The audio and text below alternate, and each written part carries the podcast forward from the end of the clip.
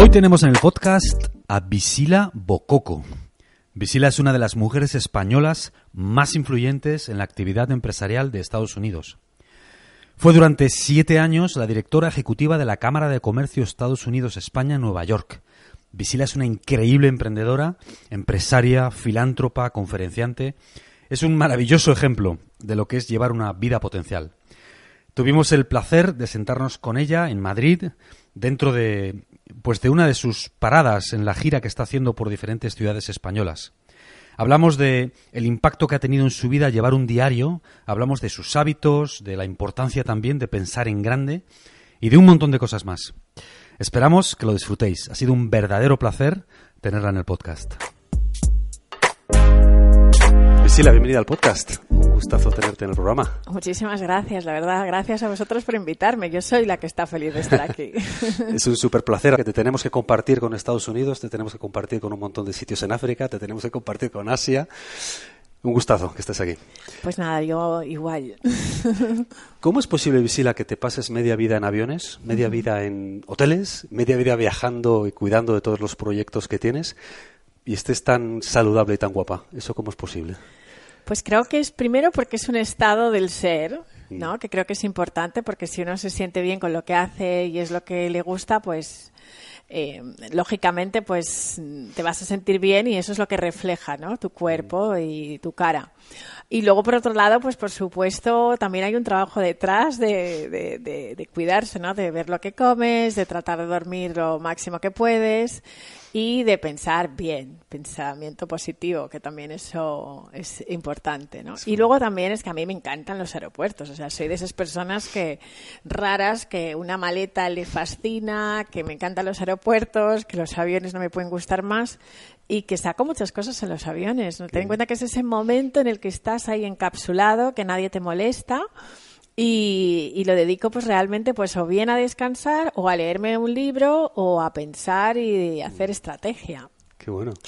Para la gente que quizá no te conozca en profundidad o no sepa en profundidad lo que haces, o sea, eres empresaria, tienes una empresa de vinos, tienes una agencia en Nueva York que ayuda a empresas a internacionalizarse, sobre todo españolas, ¿no? Sí. Haces filantropía, tienes una ONG Visila Bococo African Literacy Project, haces un montón de cosas, das conferencias por todo el mundo de un montón de temas. ¿Cómo es una semana típica de Visila Bococo? Porque intento visualizarlo y no soy capaz. una semana típica. De esta manera parece como que no tengo ni semanas, ¿sabes? O sea, pero no, sí que las tengo y hay dos cosas. Primero, no hago todo al mismo tiempo. O sea, no creo para nada en el multitasking. Creo que ese concepto de, no, podemos hacer las mujeres 18.000 cosas al mismo tiempo, eso no, realmente no lo comparto. O sea, yo lo que me gusta hacer es total focus o sea, estar focalizada en algo. Y luego lo que hago es tener como sesiones, ¿no? Así como hay invierno, verano, otoño, pues por ejemplo hay meses que dedico muchos más, por ejemplo el otoño es mucho tiempo para mí para conferencias, en, en, la primavera pues estoy más con los proyectos que tienen que ver con las empresas a las que asesoro, o sea que voy un poco con las sesiones y luego también los periodos vacacionales que los dedico también pues por supuesto a la familia y a, a ir a África pues para el tema de las bibliotecas. Y esto desde luego sola no lo puedo hacer tengo un, gran equipo que es mm, familia, que cada uno pues también aporta su parte, ¿no? Yo digamos que soy la cara, pero soy la que menos trabajo, eso te lo aseguro. seguro que no, seguro que no. ¿Cuál de todos los proyectos es como tu niña? ¿no? Ese, ese proyecto al que como que le tienes más cariño. Y no me digas eso de que es como los hijos y que son todos igual de importantes, ¿eh? Seguro que hay alguno al que le dedicas más, bueno, atención o le tienes más cariño. Al que le tengo más cariño es a, a BBLP porque es realmente mi niña. Es decir, este proyecto de bibliotecas, eh, pues nació de mí, ha mamado de mí, es como la manera en la que yo expreso lo que el mundo me ha dado a mí, pues lo doy, ¿no? Explica, por favor, para la gente que no sepa, ¿qué mm. es este proyecto? Pues este proyecto consiste en hacer bibliotecas en las zonas rurales de África y sobre todo promover la, el amor a la lectura entre, entre los niños en África. Mm. Y este proyecto nace cuando yo voy por primera vez a África, porque yo al haber nacido en España no había tenido la oportunidad realmente de, de, estar allí, y conecto con muchísimas personas que no han tenido la oportunidad de tener ese acceso a la educación que yo he tenido. Y así empieza, ¿no? Pero bueno, el empezarlo desde cero, el, o sea, tener la visión de cómo lo vas a hacer, y, al principio, bueno, pues es que no sabía ni por dónde empezar, porque no es que yo me haya, eh, eh, o sea, haya crecido en un mundo filantrópico o, que fuera el sueño de toda mi vida, para nada, ¿sabes? Fue algo que, surgió a raíz de ese viaje y luego, bueno, pues he ido construyéndolo poquito a poco. Ese quizás sería el proyecto al que más cariño le tengo y al que ahora le dedico más atención, desde luego es el tema de las conferencias, porque también es algo que no imaginaba que iba a ocurrir y entonces, bueno, pues también me, da la oportunidad de conectar con personas a muchos niveles. ¿Cómo llegaste a las conferencias? O sea, te llegó un poco de sorpresa, o sea, no es algo que buscaras necesariamente. Mira, yo cuando era joven tenía miedo escénico a hablar en público, pero mucho. O sea, este era uno de los miedos más grandes que tenía y de hecho nunca me presenté a ningún examen oral de derecho, que eso estudié derecho, y yo no podía hablar ni con, ni con el profesor delante, como estamos hablando tú y yo. O sea, eso no lo podía hacer, ¿no? Y mucho menos nunca pregunté nada en clase, o sea, nada. Luego, cuando empecé a trabajar en la Cámara de Comercio de España y Estados Unidos, pues tenía que hablar de cómo hacer negocios en Estados Unidos en otras cámaras cuando venía a España. Y aunque no me sentía del todo cómoda, como estaba hablando de cosas que realmente eran mi día a día y sabía, pues no era tan difícil y podía pues leer prácticamente las cosas. Pero bueno, ya cuando haces conferencias en las cuales ya son mucha más gente y el mundo de la conferencia ahora también ha cambiado muchísimo y ya no lo haces desde el punto de vista de que es parte de tu trabajo, sino que es algo diferente porque tienes que dar a los demás, pues si requiere muchísima Mm, responsabilidad porque sabes que una parte de ti se tiene que quedar en esas personas y que tu historia tiene que servir para inspirar, ¿no? Entonces, mm, realmente, pues, digamos que la vida me ha forzado a hacer eso porque la gente en un momento determinado ha pensado que mi experiencia podía ser útil y así empezó un poquito. Con muy, buen criterio. Nos encantan en Vida Potencial, eh, Visila, los, las personas como tú que son como poliédricas, ¿no? Que que son capaces de hacer muchas facetas diferentes de la vida y, bueno, y llevar una vida, digamos, plena y feliz, vamos a decirlo así. Son un poco, un poco ñoño, si me permites el término, pero es verdad, ¿no? Me gustaría hacerte la misma pregunta que le hice a Emilio Duro. ¿Cuál es la fórmula de la felicidad para el siglo XXI? Porque el ser humano es el ser humano, en el siglo XV y en el XXI, pero el XXI tiene sus particularidades, ¿no? ¿Cuál es la fórmula de la felicidad para el XXI? Tú que lo eres. Bueno, es una pregunta importante. Primero, lo que yo pienso es que la felicidad no está fuera, está dentro. Es decir, no hay fórmula. Hay un estado del ser que hace feliz y cómo se llega a eso es realmente conociéndose a uno mismo. Creo que la persona más desconocida para mí en un principio y de lo que más me sorprendió en muchas ocasiones ha sido de mí misma. ¿no? y luego, por supuesto, cuando ya tienes ese estado del ser para ser feliz, realmente tienes que, saber lo que realmente te gusta, o sea, vivir esa pasión. Eh, estar apasionado por algo, ¿no? O sea, hay muchas veces que me preocupan los niños de este siglo XXI porque no tienen ese tipo de pasiones, ¿no? Todo está ahí, la máquina lo tiene todo, entonces eso se pierde. Entonces, para mí, pues la fórmula, desde luego, es amar lo que hago y estar con las personas que, quieres. O sea, y, sobre todo, todo empieza por uno mismo, ¿no? En, en, el momento en que tengo una muy buena relación conmigo misma, pues tengo una muy buena relación con el mundo. Háblame de tus hábitos. Tengo mucha curiosidad por saber. Por ejemplo, descríbeme cómo son las dos primeras horas de tu día. Hmm. ¿Cómo es? Bueno, las primeras horas del día depende mucho de dónde estoy, pero si estoy en casa, que es en Nueva York, normalmente me levanto entre 5 y 5 y media. Esa es la hora. Entonces, lo primero que hago es ponerme las zapatillas.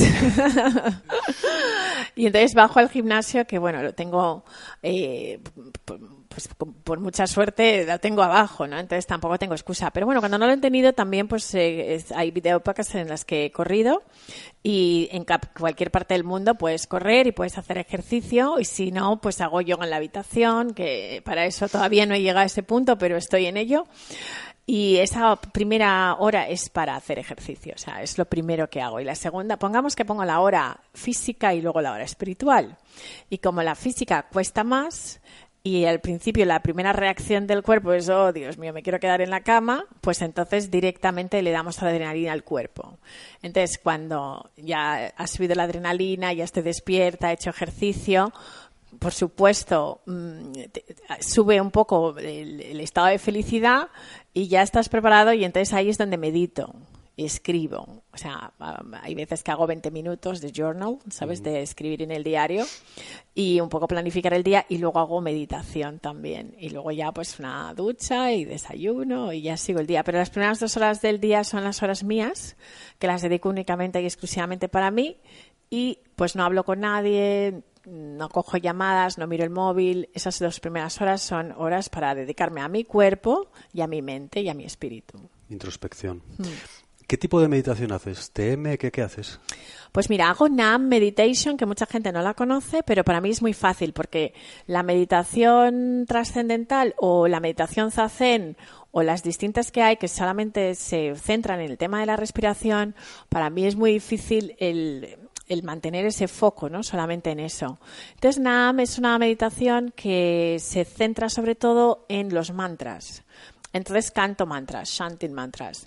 Y, claro, como tú estás en el mantra y el mantra que tiene un mensaje positivo, estás realmente dándole al subconsciente ese alimento, esa nutrición de mm, be happy, ¿sabes? Entonces, pues a mí me funciona. Y hay muchas distintas meditaciones según el momento vital que estés viviendo y que te sirven para distintas. Entonces, también hay una combinación de mudras, porque tenemos todas las terminaciones nerviosas están aquí en los dedos y entonces, pues, hay veces que, hay meditaciones, pues por ejemplo, Rama, Dasa, Sa, Se, So, Hum, es una de las que hago y es una meditación muy buena pues para activar todo el, sistema nervioso y, y, bueno, pues te ayuda a estar mucho más alerta, más despierto y es muy bueno para la salud, ¿no?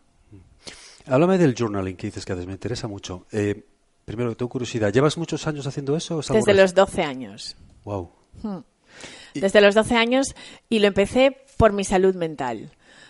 Porque quizá no tenía nadie a quien contarle mis cosas y entonces pues empecé a escribir en el diario y, realmente pues es algo que llevo haciendo desde los 12 años. Y para mí creo que ha sido mm, la mayor cura para todo es, es, el journaling y lo sigo haciendo ahora. ¿eh? Ahora quizá pues tengo distintas técnicas porque he ido conociendo distintas técnicas. Antes simplemente era como hablar con mi mejor amigo. Mm, ahora, bueno, pues hago agradecimientos, o sea, tengo una parte para agradecimientos, otra para afirmaciones, y hay una técnica que no se la contado a nadie, pero os voy a contar. Por favor. Siempre escribo una parte de cómo me gustaría que realmente fuera mi día. ¿Sabes? Si todo fuera perfecto, cómo me gustaría que fuera mi día. Dónde me gustaría estar, que podría ser en el Caribe o con, mi familia en ese momento. O sea, yo siempre me pregunto, oye, si tuvieras la oportunidad de estar en cualquier sitio del mundo o, en, o haciendo cualquier cosa, ¿qué sería hoy lo que harías? Y lo escribo. Qué bueno. Lo quieres como proyectar en tu mente, ¿no? Qué bueno. ¿Hay algún hábito eh, que, que quieras introducir en tu vida pero que te resista? Mm, Todos tenemos alguno que lo sí, Sí, sí, sí. bueno, el yoga, por ejemplo, el hacer yoga todos los días me encantaría. Es decir, hay épocas en las que de repente pues voy tres veces a la semana. Lo que me encantaría es hacerlo yo sola. O sea, lo que me encantaría es levantarme por la mañana y poder hacer mis asanas yo sola. No tengo todavía esa disciplina. Ahí todavía tengo una cierta resistencia. Pero bueno, tengo a uno de mis profesores maestros, Fermín Suárez, que está en España, en Marbella, y que con su ayuda estoy segura de que ya me falta nada para llegar allí. Y luego otro de los hábitos es el ayuno intermitente, que me gustaría que fuera algo mm, siempre. O sea, hay épocas en las cuales son más fáciles para mí, por, dependiendo del estilo de vida. Y hay veces que, claro, el cuerpo está confuso, porque si he viajado, pues como ahora vengo de Sudáfrica 18 horas, luego adaptarte a los horarios, aunque tengo un, un app en, en el teléfono que me dice las horas y todo eso pero me gustaría ser mucho más eh, rígida con eso, ¿no? Porque hay muchas personas, por ejemplo, mm, pues eh, personas a las que admiro que les da igual que tengan cenas, comidas, o sea, ellos van a las comidas de las cenas, pero no prueban nada, ¿eh? se toman un café y les da igual, yo ahí no he llegado tampoco. si veo jamón serrano, digo, por Dios, por Dios, ¿cómo le voy a decir que no a esto? Cuando hablas de ayuno intermitente, ¿te refieres a intradía, por ejemplo, 18, 6? ¿Qué es lo que haces? Normalmente hago 16 horas, entre 14 y 16 horas, y a mí me resulta mucho más sencillo el quitarme la cena. Hay gente que, sobre todo en Nueva York, tiene, eh, o sea, en Estados Unidos en general, la gente lo que hace es quitarse el desayuno, mm. pero yo me levanto con un hambre de león por la mañana y entonces, mm. pues mi cuerpo me lo pide y entonces, sin embargo, la cena me resulta mucho más fácil. Te funciona, te funciona. En España es casi imposible, pero porque el tema de la cena aquí es la parte social, ¿no? Pero lo intento. Vamos a cambiar un poco de tema. Me gustaría hablar de storytelling. Eres una gran contadora de historias, tienes una capacidad increíble para transmitir tu mensaje y para comunicar, ¿no? Eh, se habla mucho de storytelling, pero no todo el mundo es un maestro. Em, dime una cosa, ¿esto es algo que siempre tuviste o es algo que tú has, digamos, cultivado de una manera expresa y que has desarrollado? No, lo he tenido siempre. ¿Sí? Hmm. Lo he tenido siempre en mi caso porque vivo en, bueno, yo he vivido en una sociedad africana española en España. Entonces, claro, el africano es muy storytelling. Es decir, nosotros tenemos una tradición que solamente se puede transmitir a nivel oral. No tenemos los libros en África. Entonces, yo, por ejemplo, tuve mucha suerte que mis abuelos se, mudaron a España cuando era pequeña, tenía unos nueve o diez años, y para yo conectar con esa parte africana, y mis padres también han tenido mucho que ver en eso, era a través del storytelling.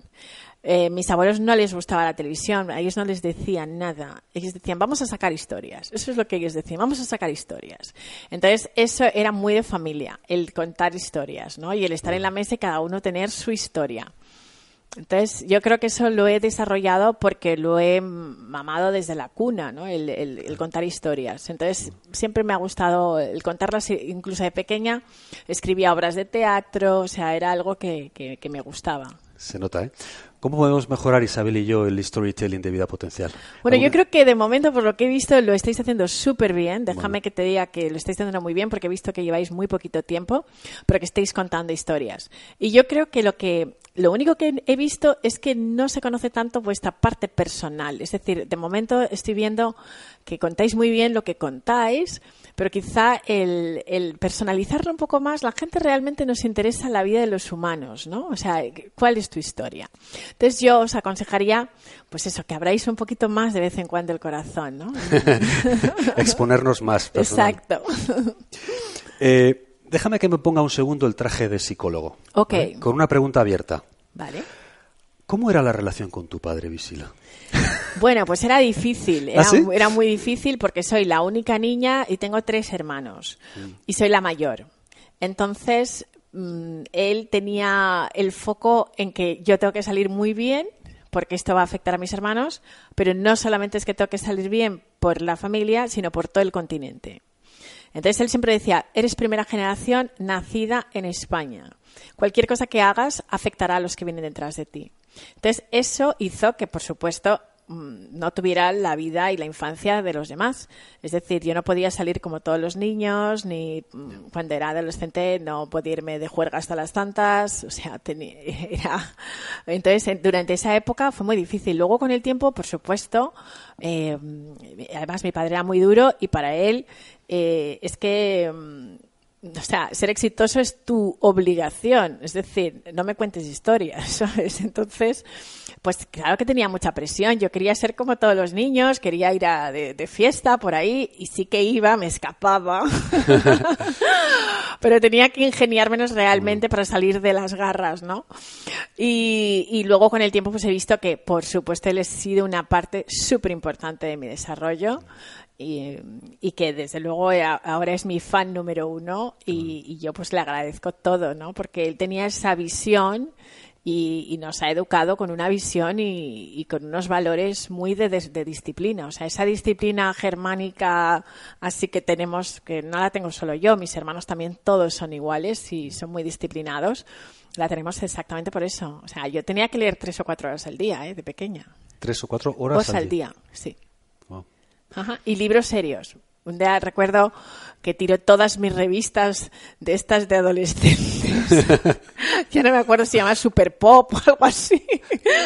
Pero todos mis artistas a los que yo amaba, todos fuera a la basura y me dijo, aquí hay que leer libros serios ahora. Y bueno, empecé a leer filosofía. ¿Qué edad tenías en Pues tendría unos 11 años, 11, 12 años, sí. Sí, sí. Ahí se acabó la fiesta. Punto de inflexión, ¿eh? Sí, total. ¿Cuál dirías que ha sido la lección más importante que has aprendido de él? ¿La disciplina que has dicho antes o alguna otra? La disciplina y sobre todo él tiene algo buenísimo y es que nunca se rinde. Jamás. Y él es de sigue adelante, sigue adelante, sigue adelante y siempre con una sonrisa. O sea, él le llamas con un disgusto y es que es como, bueno, y adelante. ¿Sabes? Y, él, en su propia historia personal, él también tiene una resiliencia increíble. O sea, y tiene la capacidad de reinventarse todo el tiempo. Con 66 años se reinventa constantemente. Entonces creo que esa es una de las lecciones que he aprendido de él. Que nunca se rinde. Y siempre es súper positivo, pero siempre. Eso me suena. ¿Y de tu madre qué aprendiste? Pues de mi madre. Mi madre es un corazón con patas y es súper generosa y, bueno, yo creo que la parte filantrópica, desde luego, me viene de mi madre porque tiene una vocación de, servido, de servicio. Yo recuerdo que cuando era muy pequeña eh, me contó que su padre quería que hiciera medicina, pero que ella decidió que no, porque cuando ella empezó a estudiar medicina se lo dejó porque vio que el médico no estaba realmente con el enfermo. Dice, el médico viene solamente a pasar visita, el que está con el enfermo realmente es la enfermera y por eso decidió estudiar enfermería mm.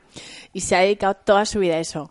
Y hace poco, hace dos años, estuve en su jubilación, que yo fui su sorpresa, ¿no? Sus amigas le habían preparado ahí una fiesta y aparecí. Y su discurso me encantó y me di cuenta de lo feliz que mi madre había sido en su trabajo porque es lo, ella había hecho realmente lo que le gustaba hacer. Estaba en el departamento de niños eh, y, siempre ha sido esa pasión. O sea, nunca he visto a mi madre decir, ay, tengo que ir a trabajar, da igual que fueran noches, mañanas, o sea, tenían estos turnos y aunque fuera nueva vida, ¿sabes? Ella iba feliz a trabajar, ¿no? Entonces, eso es lo que yo he visto en ella, ¿no? Ese amor a su trabajo. Buenos referentes. Es evidente que eres una mujer, Visila, con mucha confianza en ti misma. Pero un tipo de confianza, digamos, vamos a decir, de la buena, ¿no? De mira, esto es lo que yo soy, esto es lo que quiero hacer y aquí es a donde voy. ¿Eso siempre ha sido así? Es decir, ¿ha habido en el pasado una versión B menos segura de sí misma? Sí, ¿sí? ha habido una versión B con muchos complejos, ha habido una BB con muchísimos miedos y, y que además, pues, o sea, había muchos miedos precisamente porque cuando tú eres pues hijo de inmigrantes, nacido en España, el único negro en el colegio, te ves súper expuesto. Pues lógicamente te quieres esconder, tú no quieres estar todo el día expuesto, ¿no? Yo recuerdo de pequeñita que igual me invitaban unas amigas a un pueblo y salía la gente de, las ventanas a verme, porque eh, pues me acuerdo en, Mora de Rubielos, creo que está en Teruel, pues no habían visto nunca una negra, ¿no? Y fue la matanza del cerdo a esta fiesta cuando era joven y todo el mundo, entonces claro que tenía miedos, tenía muchísimas eh, inseguridades y, y, bueno, yo creo que él ha ido trabajando con el tiempo. Sí, sí, se nota. Leyendo sobre ti, uno encuentra joyas como esta. Yo he diseñado mi vida o tu obsesión se convierte en tu realidad.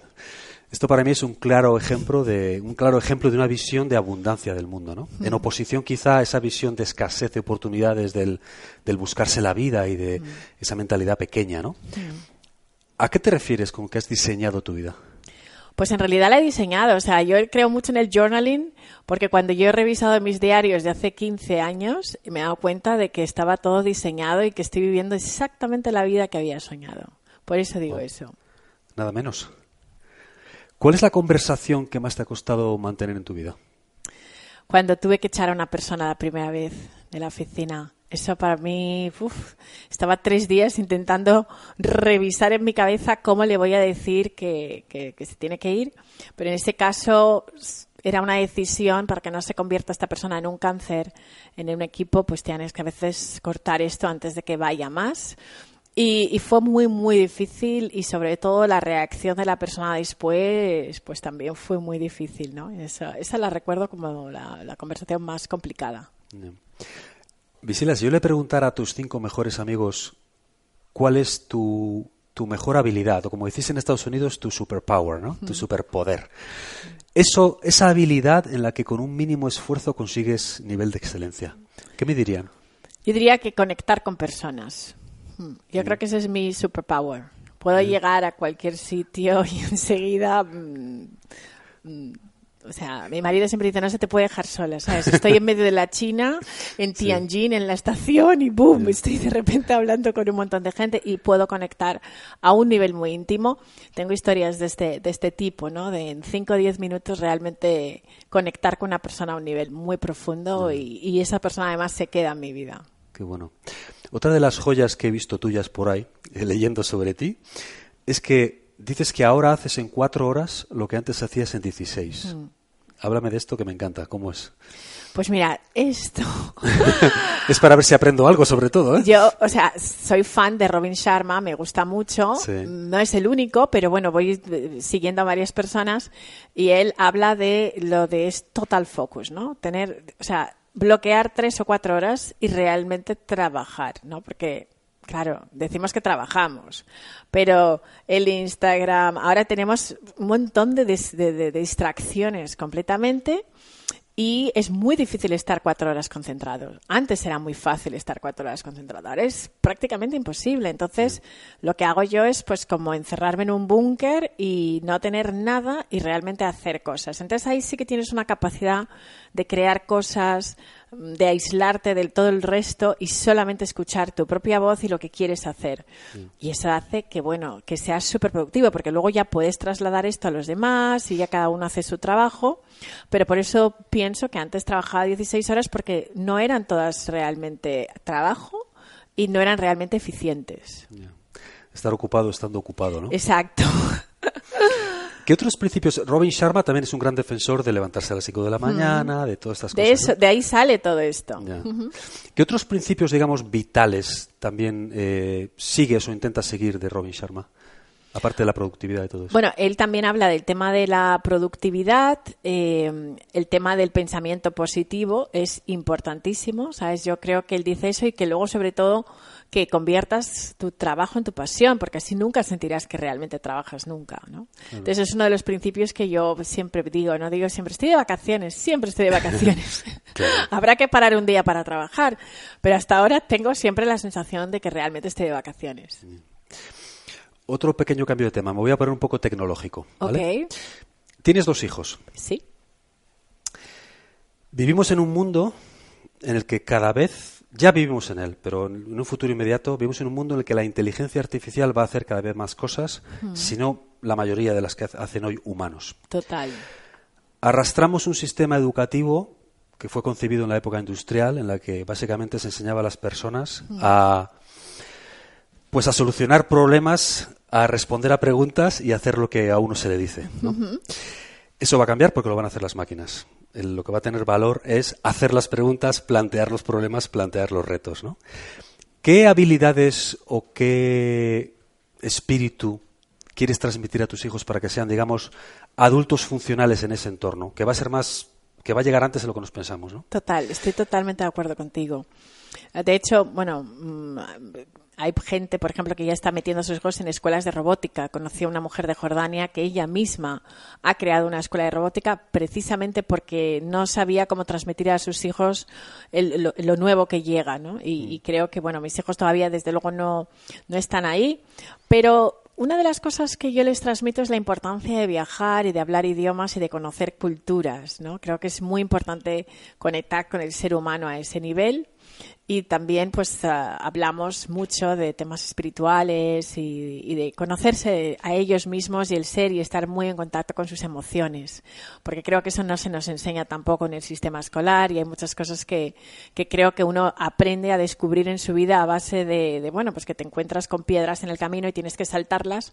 Entonces ellos sí que están muy acostumbrados a, a mi estilo de vida ven cómo vivo y espero que les sirva no no el esfuerzo porque por supuesto creo que cada niño tiene que encontrar su propio camino y no se lo impongo como una disciplina, pero lo ven, ¿no? Entonces, bueno, pues a veces meditan conmigo, eh, siempre les he dicho que estén en contacto con sus emociones, que si quieres llorar, lloras, si quieres reír, ríe, esto está bien.